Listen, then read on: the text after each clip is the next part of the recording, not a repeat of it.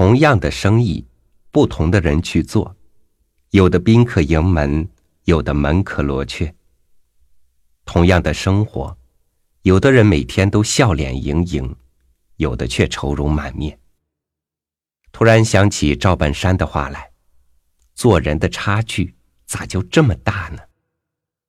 与您分享汪曾祺的文章《如意楼和得意楼》。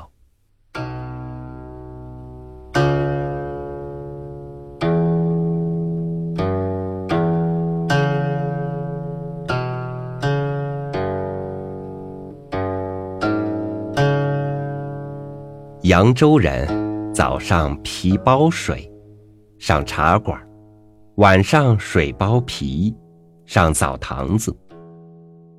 扬巴蜀，扬州所属八县莫不如此。我们那个小县城就有不少茶楼。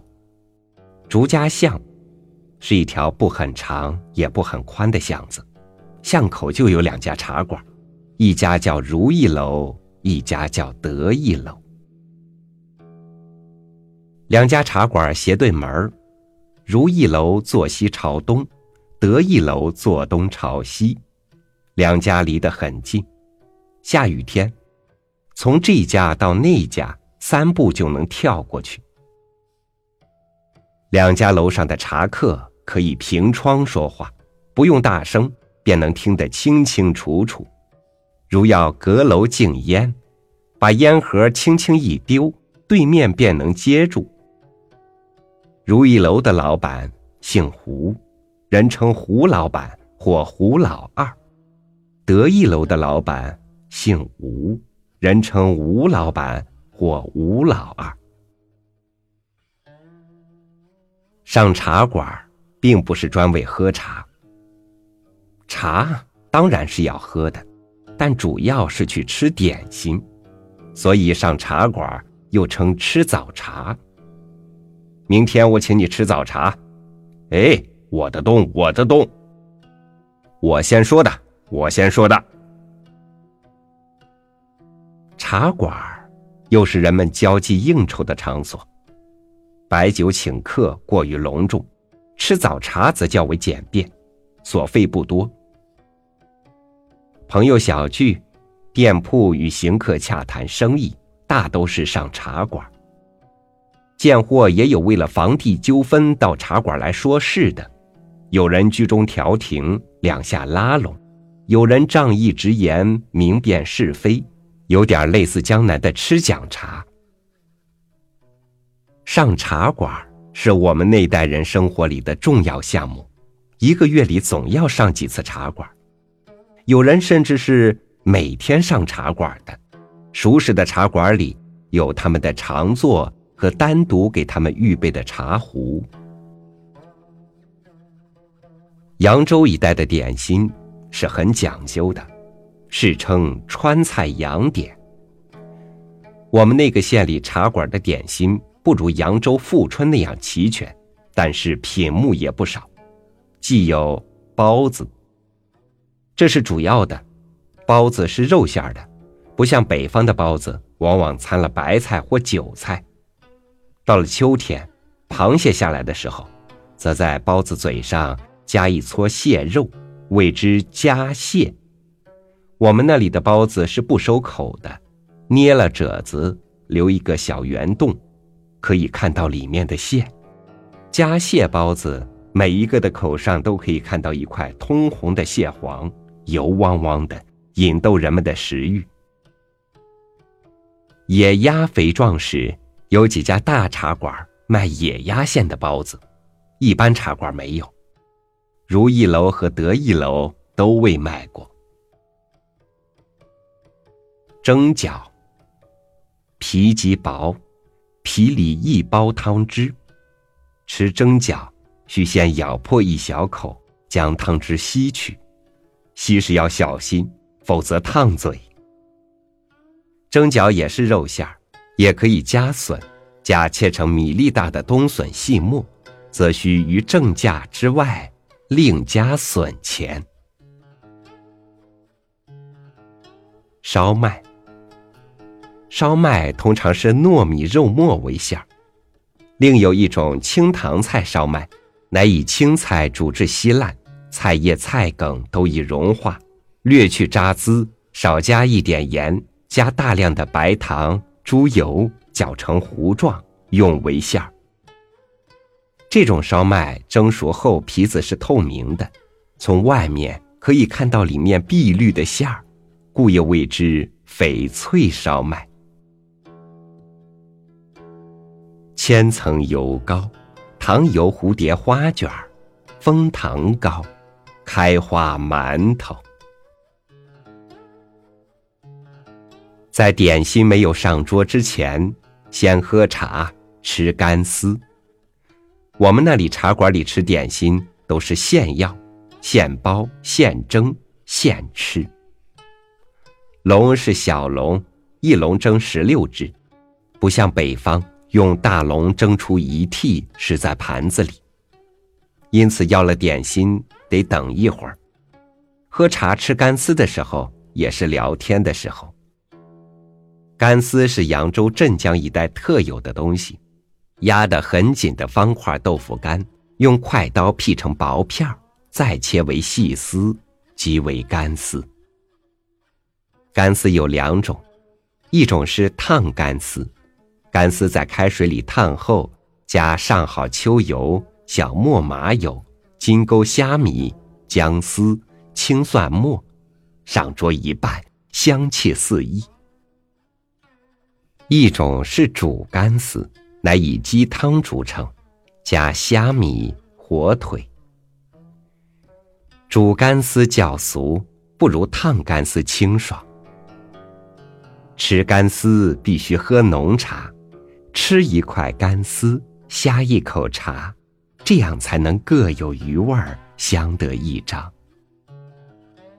有爱喝酒的，也能就干丝喝酒。早晨喝酒易醉，常言道：“莫饮卯时酒，昏昏直至有。”但是我们那里爱喝卯酒的人不少，这样喝茶、吃干丝、吃点心。一顿早茶要吃两个来小时。我们那里的人过去的生活真是够悠闲的。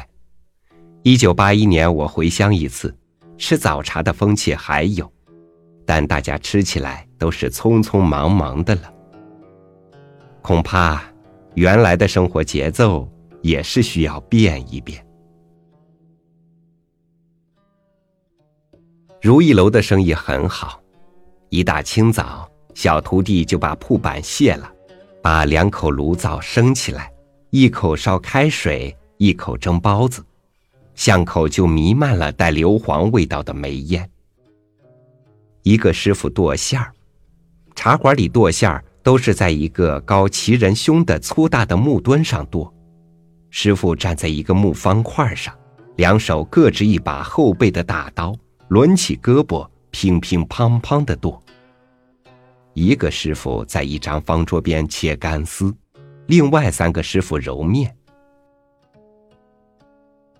打到的媳妇儿揉到的面，包子皮有没有咬劲，全在揉。他们都很紧张，很专注，很卖力气。一天就这样开始了。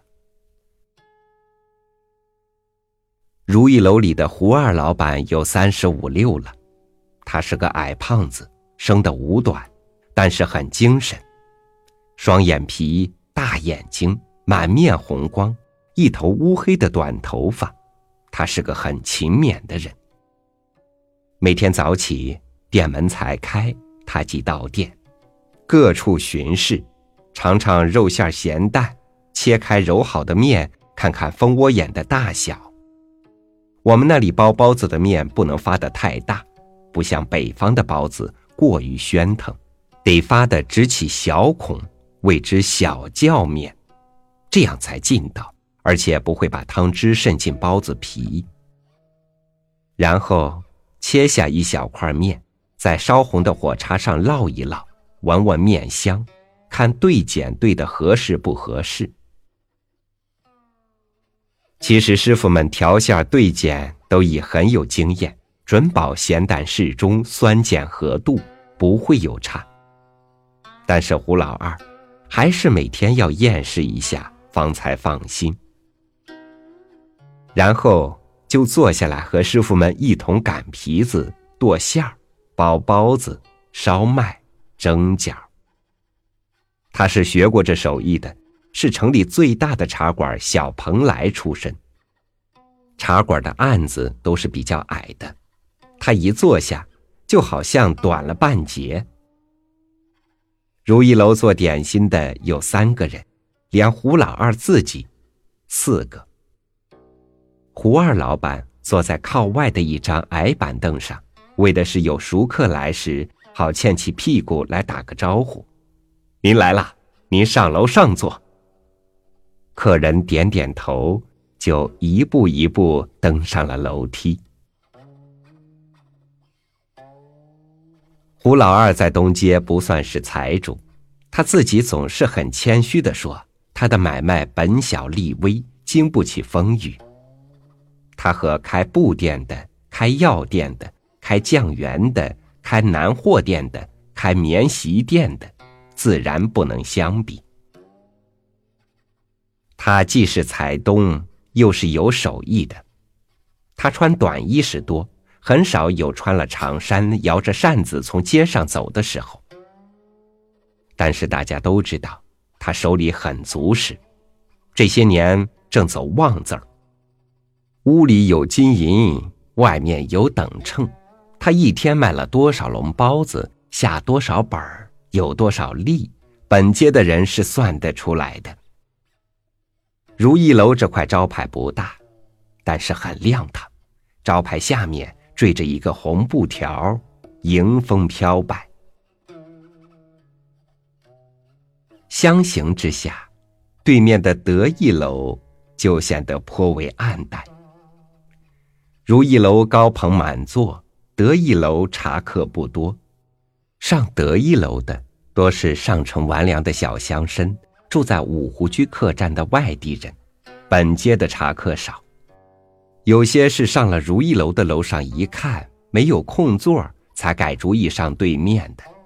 其实两家卖的东西差不多，但是大家都爱上如意楼，不爱上得意楼，这真是没有办法的事儿。得意楼的老板吴老二有四十多了，是个细高挑，梳眉细眼。他自己不会做点心的手艺，整天只是坐在账桌边写账。其实茶馆是没有多少账好写的。见有人来，必起身为礼，楼上请，然后扬声吆喝：“上来几位？”这是招呼楼上的跑堂的。他倒是穿长衫的，账桌上放着一包哈德门香烟，不时点火抽一根儿，蹙着眉头想心事。得意楼年年亏本，混不下去了，吴老二只好改弦更张，另辟蹊径。他把原来做包点的师傅辞了，请了一个厨子，茶馆改酒馆，旧店新开，不换招牌。还叫做得意楼。开张三天，半卖半送，鸡鸭鱼肉煎炒烹炸，面饭两遍，气象一新。同街店铺送了大红对子，道喜煎来尝新的络绎不绝，颇为热闹。过了不到二十天，就又冷落下来了。门前的桌案上摆了几盘煎熟了的鱼，看样子都不怎么新鲜。灶上的铁钩上挂了两只鸡，颜色灰白；沙橱里的猪肝、腰子全都瘪塌塌的摊在盘子里。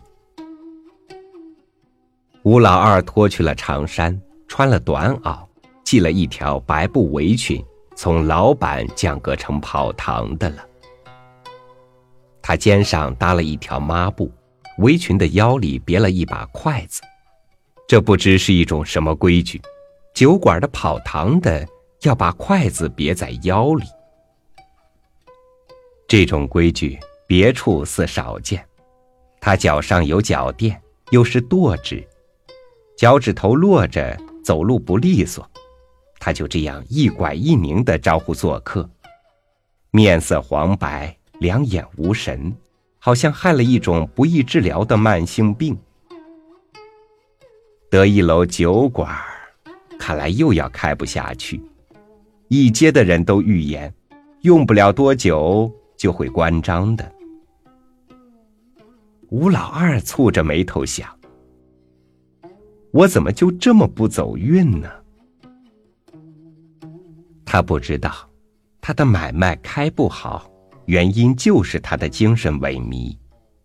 他老是这么拖拖沓沓，没精打采。吃茶吃饭的顾客一看见他呆滞的目光，就倒了胃口了。一个人要兴旺发达，得有那么一点儿精气神儿。